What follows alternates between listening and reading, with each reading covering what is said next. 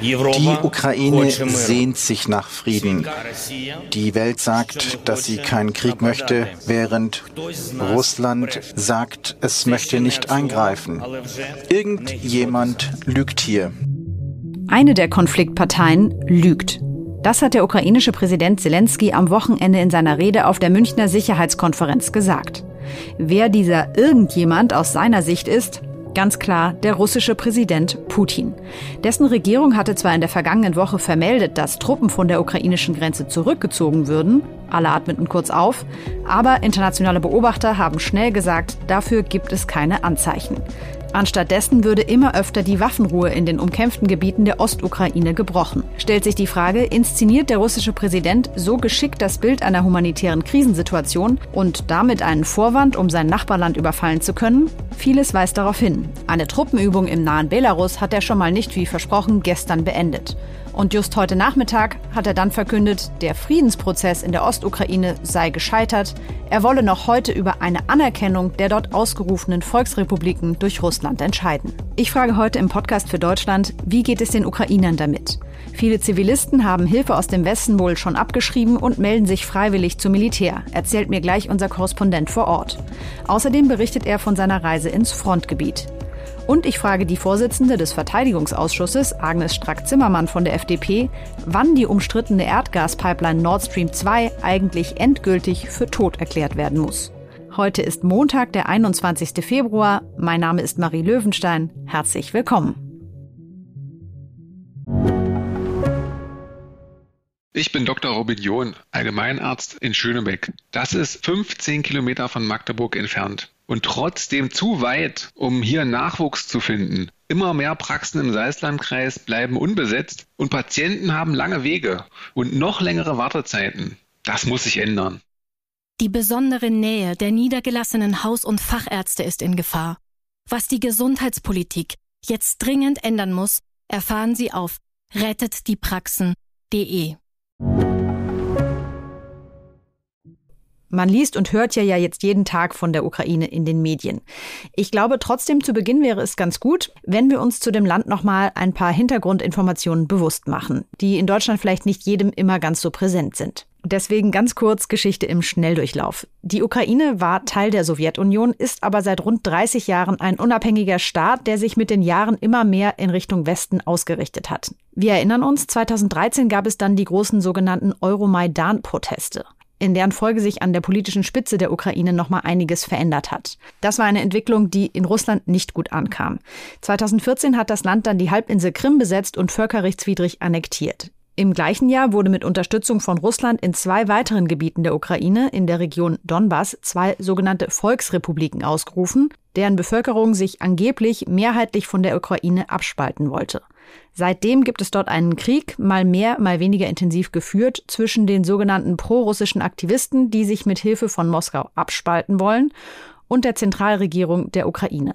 Meine erste Frage an unseren Korrespondenten Gerhard Gnauk, der zurzeit in der Ukraine ist. Was ist die ethnische Zusammensetzung in dieser Donbass-Region, also Russen zu Ukrainern? Ja, um über diese sozusagen besetzte Ostukraine, diese sogenannten Volksrepubliken zu sprechen, kann man natürlich auch auf die ethnische äh, Zusammensetzung schauen. Also zum Beispiel für den Bezirk äh, Donetsk waren das in einer Volkszählung äh, ungefähr 40 Prozent Russen, aber doch mehr als mhm. 50 Prozent Ukrainer. Aber diese Statistiken sind letztlich äh, Schall und Rauch. Es geht hier ja nicht um einen ethnischen Konflikt, sondern es geht um zwei Gesellschafts- und Staatsmodelle, die aufeinanderstoßen. Das ist der erste Punkt. Und der zweite Punkt ist, dass hier ja in den letzten acht Jahren so viel Migration stattgefunden hat. Es sind äh, Hunderttausende Menschen in die eine wie in die andere Richtung geflohen, äh, nach Russland und großenteils in die westliche und zentrale Ukraine hinein, sodass man also mhm. hier kein klares Bild herstellen kann. Das heißt, diese Argumentation von Russland, dort sind hauptsächlich russische Einwohner, die jetzt in irgendeiner Form dort diskriminiert werden, die greift nicht unbedingt. Nein, darum geht es sicherlich nicht. Es gibt äh, in der ganzen Ukraine Millionen Menschen, die mit der russischen Sprache aufgewachsen sind, die teilweise jetzt sagen, unsere Großeltern haben ukrainisch gesprochen. Das wurde in der Sowjetunion eher diskriminiert. Wir sind mit Russisch aufgewachsen, aber wir wollen, dass unsere Kinder jetzt wieder mit ukrainisch aufwachsen. Das ist so die Tendenz, mhm. auch die ich bei vielen Leuten auch in den letzten Tagen äh, äh, gehört habe. Äh, so ist die Sprache in gewissem Sinne auch ein politisches äh, Bekenntnis, aber sie hat eben weniger mit der Herkunft, sondern eher mit der Zukunft der Menschen zu tun, der Zukunft, wie sie sie sich vorstellen. Und einer, der dafür vielleicht äh, repräsentativ ist, wenn Sie so wollen, ist der Schriftsteller Andrei Kurkov, äh, Romanschriftsteller, Krimi-Autor, in viele Sprachen übersetzt, auch ins Deutsche natürlich. Er kann gut darüber sprechen, dass Sprache eben wichtig ist, aber nicht alles. Ich bin in Leningrad geboren und in Kiew aufgewachsen. So meine Muttersprache bleibt Russisch und ich schreibe auf Russisch. Aber meine Mentalität ist äh, ukrainisch, individualistisch und nicht kollektiv wie in ehemaligen Sowjetunion bis 45 äh, Prozent der Ukrainer sprechen zu Hause Russisch, aber das bedeutet nicht, dass die sind pro Russisch oder pro Putin. Es gibt verschiedene russischsprachige Leute. Ich selber äh, bin russischsprachig und schreibe auf Russisch, obwohl auch ein bisschen auf Ukrainisch. Und äh, ich veröffentliche zuerst meine Bücher auf Russisch in Ukraine und dann einige sind ins Ukrainisch übersetzt. Putin hat ja zuletzt behauptet, die ethnischen Russen in den Volksrepubliken, von denen wir vorhin gesprochen haben, die würden unterdrückt und er hat sogar zuletzt dieses Wort Genozid in den Mund genommen. Kann man denn sagen, ob an diesen russischen Vorwürfen irgendetwas dran ist? Nun, ich glaube, Bundeskanzler Scholz hat mit seltener Klarheit dazu gesagt, das ist ein lächerlicher Vorwurf und da hat er sicherlich äh, recht. Der Vorwurf wird immer dann verwendet, äh, sozusagen, wenn äh, russische oder früher sowjetische Interventionen irgendwo vorbereitet werden sollten, sozusagen das größte mögliche Kaliber. Russisch ist natürlich eine Geschäftssprache, die ja einen großen Teil der Medien nach wie vor äh, einnimmt und auch des Alltagslebens. Man versucht, die ukrainische Sprache ihr gegenüber aufzuwerten und Zeitungen zum Beispiel vorzuschreiben. Also wenn sie einen Teil ihrer Auflage auf Russisch drucken, dann sollen sie auch einen ähnlichen Teil auf Ukrainisch drucken. Aber das sind Sprachprobleme, wie wir sie in vielen Ländern haben und mit Genozid hat das nichts zu tun. Mhm. Die ukrainische Seite spricht ja wiederum von einer Schreckensherrschaft der russischen Separatisten in diesen Gebieten. Präsident Zelensky hat das zum Beispiel auf der Münchner Sicherheitskonferenz am Wochenende angesprochen, hat gesagt, es gebe Menschenrechtsverletzungen wie Folterungen, Isolationshaft und so weiter. Was weiß man darüber? Ist da etwas dran? Da ist leider sehr viel dran. Experten der Vereinten Nationen haben ähm, im vorigen Jahr mehr als 50 Leute, die in den besetzten Gebieten der Ostukraine in Gefängnissen waren, äh, befragen können. Und damit wissen wir, wie die Zustände in den Gefängnissen dort sind. Da denken wir vor allem an ein Gefängnis in Donetsk, äh, aus dem Dutzende von Leuten eben über Folterungen berichtet haben. Das Gefängnis Isolatia, wo eben viele dortige Einwohner unter dem Grund oder Vorwand für die Ukraine spioniert zu haben, äh, hingebracht wurden und dann mit äh, schlimmen Folterungen, äh, Stromstößen, natürlich Schlägen, natürlich Schlafentzug eben behandelt wurden. Das ist also vielfach belegt und auch zum Beispiel von dem Journalisten, der selbst Opfer dieser Praktiken war, Stanislav Aseev, auch in äh, einem Buch beschrieben worden, das auch in Deutschland erschienen ist. Mhm. Jetzt haben Sie ja am Wochenende relativ überraschend die Möglichkeit bekommen, in diesen Kriegsgebieten, wo sich die Lage in den letzten Tagen immer weiter zuspitzt, unterwegs zu sein. Was haben Sie denn dort erlebt? Wir sind dort gebracht worden von der ukrainischen Armee, geflogen worden aus Kiew dorthin. Das sind ja erstmal 600 Kilometer nach Osten. Mhm. Und dort sieht man eine immer noch äh, dicht bewohnte äh, Landschaft, eine karge, hässliche, nachwinterliche Landschaft mit ein bisschen Schneeresten. Man sieht hin und wieder mal ein Haus, das von Beschuss offenbar beschädigt wurde. Wir waren natürlich auf der westlichen Seite dieser faktischen äh, Frontlinie. Man sieht kleine Städte, aus denen erkennbar viele Menschen inzwischen abgewandert sind äh, vor allem in den, eben in den letzten Jahren. Und als wir dort standen und auf einen Gesprächspartner warteten, hörte man es dann eben am Horizont krachen. Das war für mich das erste Mal sozusagen im Leben, dass ich Artillerie mhm. gehört habe im Einsatz äh, vier, fünf Kilometer weiter. Das klingt schon, ich sage mal, sehr eindrucksvoll. Mhm. Konnten Sie dort auch mit Zivilbevölkerung sprechen oder haben Sie überhaupt Menschen auf der Straße auch gesehen? Wir haben wenige Menschen auf der Straße gesehen und als es dann krachte, äh, waren zwei Kinder, die in der Nähe unserer Gruppe waren, wussten sofort, was zu tun ist und sind natürlich im Sprint zum nächsten Wohnblock gesprintet, um sich dort in Sicherheit zu bringen. Also bei dieser Reise ähm, leider wenig Kontakt zur Zivilbevölkerung, so war das Programm leider, aber das lässt sich ja nachholen. Sie hatten jetzt gerade gesagt, Sie waren an der westlichen Frontlinie, also das heißt Grenze zwischen Ukraine und den Volksrepubliken. Jetzt gibt es natürlich noch die andere Grenze sozusagen zwischen den Volksrepubliken und Russland. Über diese Grenze hinweg sollen die russischen Separatisten aus dem Gebiet der Volksrepubliken am Wochenende angefangen haben, Menschen zu evakuieren.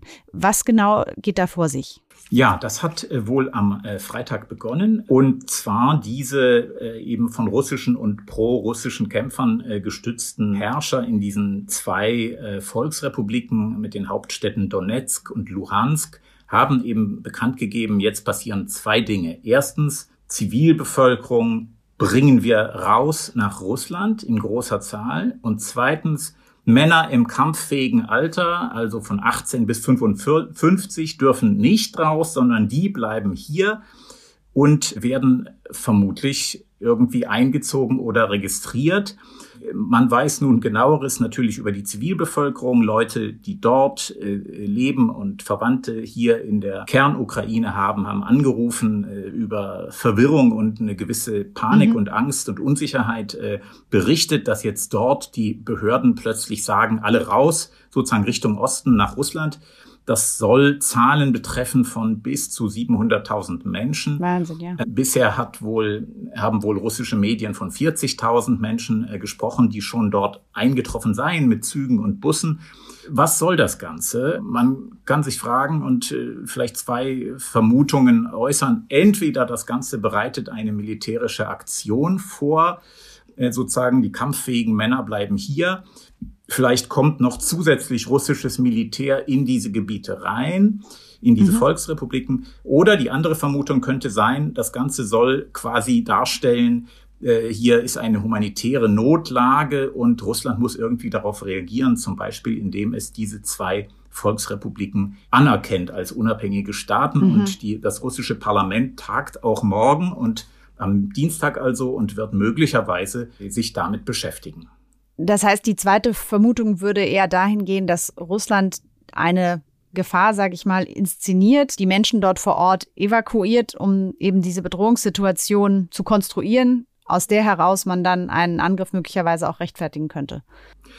Ja, für den Augenblick kann man vielleicht sagen, wie es ein ukrainischer äh, ehemaliger Unterhändler in diesem Friedensprozess für die Ostukraine äh, jetzt formuliert hat. Er hat äh, geschrieben auf Twitter, ähm, die Russen planen sozusagen hier den großen Knall und die Evakuierung der Bevölkerung. Sie planen mit unserem Angriff, ohne dass wir selber mitwirken. Mhm. Das ist natürlich sozusagen äh, ironisch. Russland will, und davor waren ja auch viele Regierungen auch in Europa, offenbar irgendwie Vorwände konstruieren oder schaffen oder den Eindruck entstehen lassen, dass es Gründe gäbe, für Russland hier sehr weitgehende mhm. Schritte als Antwort zu machen. Entweder Republiken anerkennen oder militärisch vorgehen. Oder, mhm. was Gott verhüten möge, beides.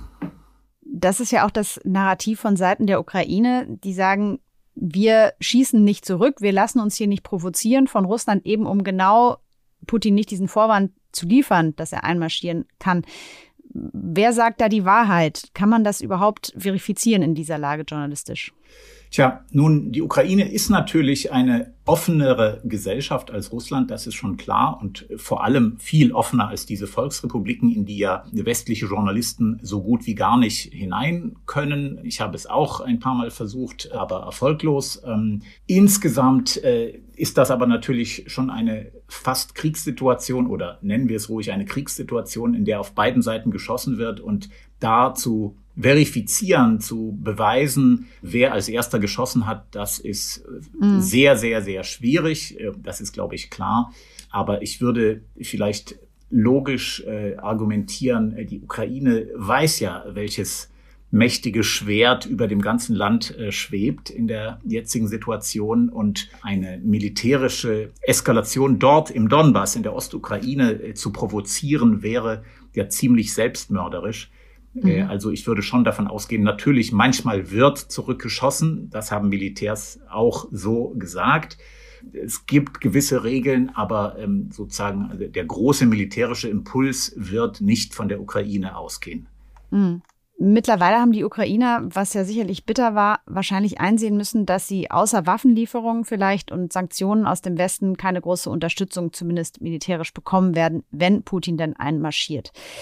Wie bereiten sich die Menschen dort denn jetzt auf dieses Szenario vor? Viele Bürger und Bürgerinnen auch in der Ukraine sagen entweder wir bringen natürlich uns selber in Sicherheit, vor allem unsere Kinder in die Westukraine, aber die Männer sagen oft und manche Frauen sagen es auch, wir wollen irgendwie unser Land verteidigen, mhm. teilweise mit der Waffe, teilweise mit eben der Einschreibung als Reservisten. Also das ist schwer zu sagen, wie breit das ist, aber es ist schon andererseits beeindruckend, diese Leute zu sehen, die oft ziemlich gute Berufe haben auch, die damit wissen, die Ukraine hätte viel zu verlieren. Es würde eine Entwicklung kommen wie im Donbass, wo Betriebe wild enteignet werden, wo diese sogenannten äh, Separatisten sagen, so, äh, Freund, äh, dein schönes äh, Fahrzeug, dein Auto, dein SUV, den brauchen wir jetzt hier für unsere militärischen mhm. oder sonstigen Zwecke. Also man riskiert nicht nur seine Freiheit zu verlieren, sondern auch sein Eigentum zu verlieren, vielleicht sogar auch Gesundheit und Leben, wenn hier eine Art Besatzungsherrschaft wie in den besetzten Gebieten im Osten stattfinden sollte. Und dagegen will man etwas tun. Davon hatte auch der Schriftsteller Andrei Kurkov erzählt. Jeder kennt jetzt jemand äh, in den großen Städten, der bereit ist, zur Waffe zu greifen. Und hier wäre auch, wäre der Bericht von Andrei Kurkov. Heute ich habe meinen alten Freund, armenischen, ukrainischen Künstler Boris Igiasaran getroffen. Er ist äh, nach zweiter Krebsoperation jetzt zurück zu Hause gekommen und er sagt, er ist bereit, zur Frontlinie zu fahren, um Ukraine zu verteidigen. Ich glaube, dass die Ukrainer sind bereit, für ihre Freiheit zu kämpfen. Es gab immer Wahl hier, demokratischen Wahl und äh, Freiheit und keine Zensur. Und sie verstehen, was für ein Leben äh, in Russland gibt. So, um in diese freie Gesellschaft weiterzuleben, sie sind zu kämpfen bereit. Falls Russland Ukraine okkupiert, dann viele Künstler werden wegreisen, wenn sie können, weil ohne Freiheit und mit Zensur und mit Kontrolle das Leben für einen Künstler, für einen Schriftsteller unmöglich ist.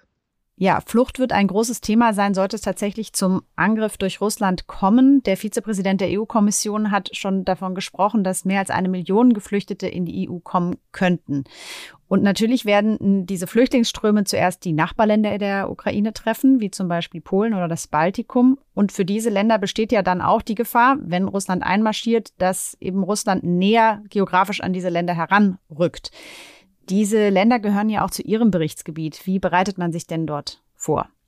Also ich würde da im Moment ungern äh, spekulieren, aber vor allem Polen fühlt sich letztlich auch bei einer sehr schmerzhaften historischen Nachbarschaft mit der Ukraine doch äh, dem Land sehr eng verbunden. Äh, Umfragen zeigen, dass die Polen sehr gerne bereit wären, der Ukraine zu helfen, unter anderem auch mit Waffenlieferungen und auch mit der Aufnahme von Flüchtlingen. Und Polen ist ja ungefähr in derselben Größe wie die Ukraine, hätte also einige Kapazität und man bereitet sich dort ein bisschen schon vor, ohne es an die allzu große Glocke zu hängen. Wie sollte Deutschland jetzt auf diese sich zuspitzende Situation reagieren? Um darüber zu sprechen, bin ich jetzt mit der FDP-Verteidigungsexpertin Marie-Agnes Strack-Zimmermann verbunden, die auch Vorsitzende des Bundestagsverteidigungsausschusses ist. Sie waren ja am Wochenende auch auf der Münchner Sicherheitskonferenz. Da hat ja die Rede des ukrainischen Präsidenten Zelensky viel Beachtung gefunden. Ich spiele da mal einen O-Ton ein. Wir werden unser Land schützen, mit oder ohne die Unterstützung unserer Partner. Die 5000 Helme und die Lieferungen, die wir sonst bekommen haben, wir begrüßen diese Unterstützung, aber Sie müssen verstehen, die Ukraine sollte sich nicht aus Dankbarkeit verbeugen. Das ist Ihr Beitrag zur europäischen und internationalen Sicherheit, für die seit acht Jahren die Ukraine schon als Schild agiert. Frau Strack-Zimmermann, in diesem O-Ton klingt ja jetzt auch Kritik am bisherigen, eher zurückhaltenden Agieren Deutschlands an. Halten Sie diese Kritik für berechtigt? Also zuallererst mal verstehe ich natürlich sehr gut, dass äh, der Präsident überhaupt die Ukraine angesichts dieses massiven Aufkommens und Drohungen der Russen höchst nervös sind. Aber unsere Meinung hat sich diesbezüglich nicht geändert dahingehend, dass wir keine schweren letalen Waffen liefern werden. Mhm. Ich muss das auch mal etwas militärisch einordnen. Man sollte jetzt nicht glauben, wenn wir dies täten, dass das militärisch in irgendeiner Weise Wladimir Putin davon abhalten könnte, also Thema Abschreckung, in die Ukraine einzumarschieren. Denn äh, es muss uns einfach klar sein, die Macht, die militärische Macht der Russen ist enorm. Abgesehen davon, und das weiß die Ukraine auch, sind wir an deren Seite. Und ich finde es ein bisschen irritierend, den Deutschen indirekt vorzuwerfen, wir täten nichts also bei einer Hilfe von 1,83 Milliarden Euro und jetzt nochmal 150 Millionen, das so abzutun, finde ich auch der Situation unangemessen. Hm. Vergangene Woche war Bundeskanzler Scholz in Moskau. Sie haben seinen Auftritt dort gelobt und gesagt, das hat er souverän gemacht. Davor war er in Kiew und hat dort einen Satz gesagt, der teilweise auf Kritik gestoßen ist, nämlich, dass der NATO-Beitritt der Ukraine nicht auf der Tagesordnung stehe. Ihm wurde dann vorgeworfen, dass er damit ein Versprechen zurückgenommen hätte oder auf Halt gesetzt hätte, das der Ukraine aber schon mal gegeben wurde. Ist das Ihrer Meinung nach richtig? Dass die Ukraine in die NATO aufgenommen wird, das ist in der Tat kein Thema. Ja, die Ukraine ähm, wünscht sich das. Das wurde schon 2008, hat sie das offenbart. Das wurde seinerzeit von Frankreich und Deutschland abgelehnt. Die Amerikaner war da in, waren da in der Tat offener. Insofern steht das Thema nicht an. Und es wurde seinerzeit eben auch abgelehnt, weil es erstens mal relativ hohe Hürden bedeutet, aber eben auch, um keinen Konflikt sozusagen zu provozieren. Mhm. Hören wir dazu vielleicht noch einen zweiten O-Ton von Präsident Zelensky am Wochenende in München. Europa sollte doch jetzt sagen, dass unsere Bürgerinnen und Bürger der Europäischen Union und dem Beitritt zur Europäischen Union eine positive Einstellung gegenüber haben. Warum wird denn diese Frage vermieden? Verdient es die Ukraine nicht, hier direkte und offene Antworten zu bekommen? Und das Gleiche trifft auf die NATO zu. Wenn nicht alle Mitglieder uns als äh, Mitglied sehen möchten oder keiner uns dort sehen möchte, dann seien Sie ehrlich. Offene Türen sind gut, aber was wir brauchen, sind offene Antworten werden. Wenn wir die Ukraine nicht in die EU oder in die NATO aufnehmen wollen auf absehbare Zeit, müssten wir da jetzt nicht fairerweise auch eine klare Absage erteilen? Ja, aber die, äh, ich, mhm. wie gesagt, ich bin etwas über, erstaunt über diese Rhetorik. Die NATO hat gesagt, dass die Ukraine vorerst nicht in die NATO aufgenommen wird, in die Europäische Union hineinzuwollen. Mhm. ist ein weiter Weg, da müssen Bedingungen erfüllt werden. Dass das Putin jetzt sozusagen auf die Tagesordnung holt, ist ein Thema, was natürlich die Ukraine äh, zu Recht mehr als nervös macht. Aber deswegen werden die Prozesse ja nicht beschleunigt. Und äh, ich wünschte mir, dass die Ukraine jetzt nicht verbal, sei es der Präsident, sei es auch der deutsche Botschafter in Berlin, der ja auch mhm. ordentlich austeilt. Ich glaube, dass da Freund und Feind inzwischen verwechselt wird. Ich glaube, dass nicht der einzelne Panzer zählt, den man sich von uns wünscht, sondern dass es darum geht, wie kontinuierlich an, wir an der Seite der Ukraine stehen. Und das tun wir. Mhm. Sie haben jetzt gerade gesagt, man wollte diesen Konflikt nicht weiter befeuern und hat das deswegen damals schon klar gemacht, dass das eigentlich nicht in Frage kommt. Zelensky hat sich am Wochenende ganz eindeutig aber auch dagegen ausgesprochen, dass die Ukraine so eine Art Pufferstaat zwischen Russland und dem Westen werden soll, wie das manche vorschlagen. Wie sehen Sie denn die Rolle der Ukraine in Zukunft? Nein, äh, ein Pufferstaat äh, sollte die Ukraine in der Tat nicht werden. Die Ukraine ist ein selbstständiges Land. Wir müssen natürlich Putin klar machen, dass das, was er auch mitgetragen hat, übrigens in den 90er Jahren mit der NATO-Russland-Akte, dass jedes Land selbst den Wunsch äußern kann, in welches Bündnis ähm, die Ukraine in diesem Fall will oder die Länder generell wollen. Also dass jetzt 25 Jahre danach alles auf den Kopf gestellt wird, ist das Problem von Herrn Putin. Aber ändert, darf auch nichts an der europäischen Ordnung ändern. Also die Ukraine ist definitiv kein Pufferstaat. Hm. Eine große Frage, die sich in den letzten Wochen ja stellt und jetzt immer dringlicher stellt, ist, welche Sanktionen könnte man gegen Russland verhängen, wenn es denn tatsächlich zu einem Einmarsch kommt. Kommissionspräsidentin von der Leyen hat sich dazu folgendermaßen geäußert in der ARD. Wenn Präsident Putin den Krieg beginnt, wir antworten mit dem mächtigsten Hebel, den wir haben und an der schwächsten Stelle, die Russland hat, nämlich Wirtschafts- und Finanzsanktionen. Dass Russland im Prinzip abgeschnitten wird von den internationalen Finanzmärkten. Und die Wirtschaftssanktionen betreffen alle die Güter, die Russland dringend braucht, um seine Wirtschaft zu modernisieren und zu diversifizieren. Frau Strack-Zimmermann, ist das konkret genug? Also ich glaube, dass Wladimir Putin das genau versteht, was gemeint ist. Man muss ja, wenn man sich mit Russland beschäftigt, klar machen, dass Russland ein militärischer Riese ist, ein hochmodernes, gerüstetes Armee mit allen Waffen, die man sich nur vorstellen kann, wirtschaftlich aber ein Zwerg ist. Und deswegen würden unterschiedliche Sanktionen Russland ganz hart treffen. Wären Sie denn für einen Ausschluss Russlands aus dem internationalen Bankenkommunikationsnetzwerk SWIFT? Das sind einzelne Dinge, die man sozusagen immer schärfer einstellen kann. Und Wladimir Putin weiß, was das bedeutet, wenn diese Sanktionen greifen. Sie haben zuletzt im Spiegel-Interview gesagt, wenn Putin einmarschiert, dann ist Nord Stream 2 tot. Die Grünen sind ja auch eher dagegen. Bundeskanzler Scholz hat da sich noch nicht so richtig geäußert, dem keine Absage erteilt. Könnten Sie nicht gemeinsam die SPD da jetzt zum Einlenken bringen? Also ich habe da immer meine Meinung deutlich vertreten und sage es auch jetzt, wenn Wladimir Putin die Ukraine angreift, ist diese Leitung tot. Es ist ja schon absurd genug, dass äh, bei einer solchen Investition von 9,5 Milliarden Angela Merkel immer gesagt hat, das sei eine rein privatwirtschaftliche mhm. Geschichte. Natürlich hat das was mit Geostrategie zu tun. Der Konzern, der dahinter steckt, ist äh, ein, ein russischer Konzern. Und äh, zu glauben, man könne Geschäfte mit dem Westen machen und ihm gleichzeitig das Messer an den Hals halten, das ist schon ziemlich absurd. Ich weiß, dass das viele Sozialdemokratinnen und Demokraten so sehen. Und insofern äh, bin ich sicher, dass es nie zu Nord Stream 2 kommen wird, wenn Wladimir Putin wagt, ein europäisches Land anzugreifen. Frau Strack-Zimmermann, vielen Dank für das Gespräch. Ich danke Ihnen. Zum Schluss wollen wir jetzt nochmal in die USA schauen. Dafür bin ich jetzt mit meiner Kollegin und Korrespondentin vor Ort, Sophia Dreisbach, verbunden. Hallo, Sophia. Hallo, Marie. Ja, wir haben es gehört, die Lage spitzt sich zu. Am Wochenende war Münchner Sicherheitskonferenz, wo ja auch Vizepräsidentin Harris zugegen war. Was kannst du uns denn erzählen, wie das Geschehen momentan in den USA kommentiert wird? Hier sind natürlich die allermeisten sehr alarmiert. Biden gehört zu denen, die am schärfsten warnen vor einem sehr baldigen Einmarsch der Russen in die Ukraine. Von daher ist die Besorgnis groß. Gerade gestern Abend kamen wieder Berichte über neue Satellitenbilder, die eine Verlegung von russischen Truppen an die ukrainische Grenze zeigen. Da war die Besorgnis sehr, sehr groß. Danach kam dann allerdings die Nachricht, dass Macron vermittelt hat, dass es nochmal zu einem Gipfel zwischen Putin und Biden kommen soll. Man hofft also nach wie vor auf eine diplomatische Lösung hier. Die große Frage ist ja sowohl hier als auch wahrscheinlich in den USA, wie reagiert man denn jetzt, wenn diese Warnungen wahr werden, dass Russland einmarschiert in die Ukraine? Dazu einmal ein Ton von Präsident Biden. The United States and our allies are prepared to defend every inch of NATO territory from any threat to our collective security as well.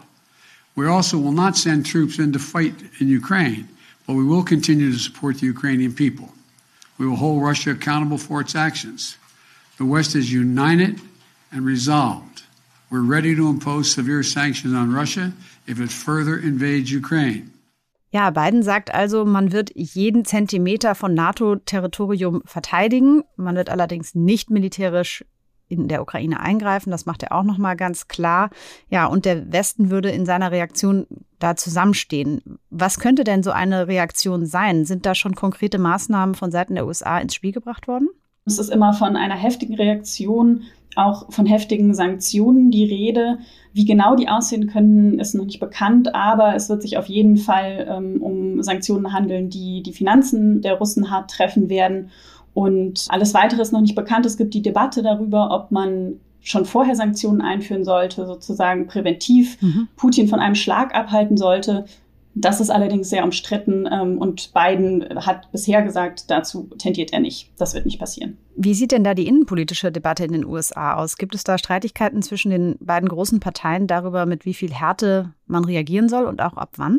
Also überraschend einig ist man sich zwischen Republikanern und Demokraten, dass Sanktionen im Falle des Falles richtig sind, auch heftige Sanktionen. Doch die Frage nach dem Wann, da gibt es eben große Debatten. Die Republikaner mhm. wollen sie, wie zum Beispiel auch äh, Volodymyr Zelensky, der ukrainische Präsident, am liebsten jetzt in Kraft gesetzt wissen. Äh, die Demokraten wollen sie als Mittel der Abschreckung zurückhalten. Mhm.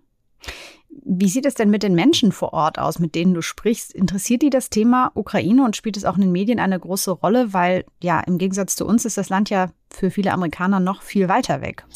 In der Tat, aber was die Amerikaner am meisten interessiert und Biden ähm, wird auch immer wieder darauf oder kommt auch immer wieder darauf zurück, dass sich das zum Beispiel auch ähm, auf die Energiewirtschaft ähm, hier auswirken könnte. Die, die Gas- und die Benzinpreise sind ja hier im Moment schon wahnsinnig hoch und das ist eine der großen Sorgen in Amerika, dass sich das noch weiter verschärfen könnte mit dem Ukraine-Konflikt. Mhm. Was ja viele hier in Deutschland oder in Europa gewundert hat, ist, dass die USA in den letzten Tagen und Wochen immer wieder sehr konkret vor dem Angriff von Russland gewarnt haben, teilweise sogar mit konkreten Daten vorausgesagt, die dann jetzt auch schon zum Teil verstrichen sind, ohne dass wirklich was passiert ist. Gerade am, am vergangenen Freitag hat Präsident Biden dazu Folgendes gesagt. We have reason to believe the Russian forces are planning to uh, and intend to attack Ukraine in the coming week, in the coming days. We believe that they will target Ukraine's capital, Kiev, a city of 2.8 million innocent people. We're calling out Russia's plans loudly and repeatedly, not because we want a conflict, but because we're doing everything in our power to remove any reason that Russia may give to justify invading Ukraine and prevent them from moving. Ja, eigentlich hatte Biden schon für vergangene Woche den Angriff vorausgesagt. Jetzt spricht er von dieser Woche oder den kommenden Tagen und dass auch Kiew, also die Hauptstadt der Ukraine, angegriffen werden soll. Man fragt sich ja schon so ein bisschen, welche Strategie verfolgen die USA damit, diese Drohkulisse immer wieder so zu betonen. Was ist deine Einschätzung? Grundsätzlich wird hier als Prämisse immer ausgegeben, man will einen Krieg mit allen Mitteln verhindern, man will Moskau den Überraschungseffekt nehmen, ähm, Desinformation verhindern und, und Moskau irgendwie so in die Defensive drängen, dass es seine ursprünglichen Pläne nicht mehr umsetzen kann. Tatsächlich wird es aber vermutlich auch ein Moment für Biden sein, in dem er sich wieder als, als ähm, einfach der Anführer der, der westlichen Welt präsentieren kann. Im Moment balanciert er so zwischen Diplomatie und Abschreckung, hat es aber hier auch im Land nicht einfach. Also seine Zustimmung sinkt. Ähm, in einer jüngsten Umfrage haben sich nur 40 Prozent dafür ausgesprochen, dass, es, dass sie gut finden, was er im Moment tut. Also vermutlich will er da auch gerade einfach eine starke Führung präsentieren. Hm. Du hast es am Anfang schon erwähnt, es gab ein langes Telefonat zwischen dem französischen Präsidenten und Putin mit dem Ergebnis, dass es jetzt vielleicht doch noch mal ein Gipfeltreffen geben soll zwischen Biden und Putin. Wie ist das denn aus amerikanischer Sicht zu werten und was ist davon zu erwarten? Also vorangeschickt wird bei der Ankündigung dieses Gipfels immer, dass ein Treffen nur stattfinden wird, wenn es bis dahin nicht zu einer russischen Invasion in der Ukraine gekommen ist. Fakt ist auch, dass man da jetzt die Erwartungen erstmal insofern gering hält, als dass es in dieser Woche am Donnerstag voraussichtlich ein Treffen der Außenminister Blinken und Lavrov äh, geben soll. Und dort heißt, es könnte ein Gipfel vorbereitet werden. Details sind allerdings noch mhm. nicht bekannt. Kannst du dir denn vorstellen, dass so ein Treffen in Russland stattfindet oder würde man sich da auf neutralem Grund treffen? Ich kann mir ja nicht so richtig vorstellen, dass Biden dann bei Putin vorstellig wird. Äh, das, das kann ich mir auch kaum vorstellen. Das halte ich gar für ausgeschlossen. Also man, man wird sich vermutlich auf Helsinki oder Genf einigen, mhm. die, die üblichen neutralen Orte für derartige Treffen, die auch jetzt schon wieder vorgeschlagen sind für das Treffen der beiden Außenminister, von dem noch nicht feststeht, wo das stattfinden wird. Ja, und daran sieht man natürlich auch, was der amerikanische Präsident für einen anderen Stellenwert hat als die europäischen Führer, zum Beispiel Scholz oder Macron, die ja zu Putin nach Moskau gereist sind. Sophia, vielen Dank für deine Einschätzung. Gerne. Das war der Podcast für Deutschland. Feedback und Themenvorschläge schicken Sie uns wie immer gerne an podcast.faz.de. Bis zum nächsten Mal.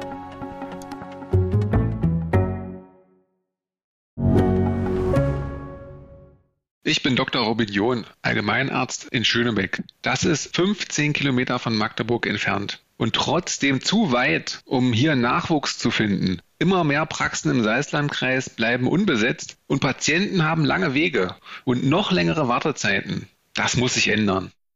Die besondere Nähe der niedergelassenen Haus- und Fachärzte ist in Gefahr.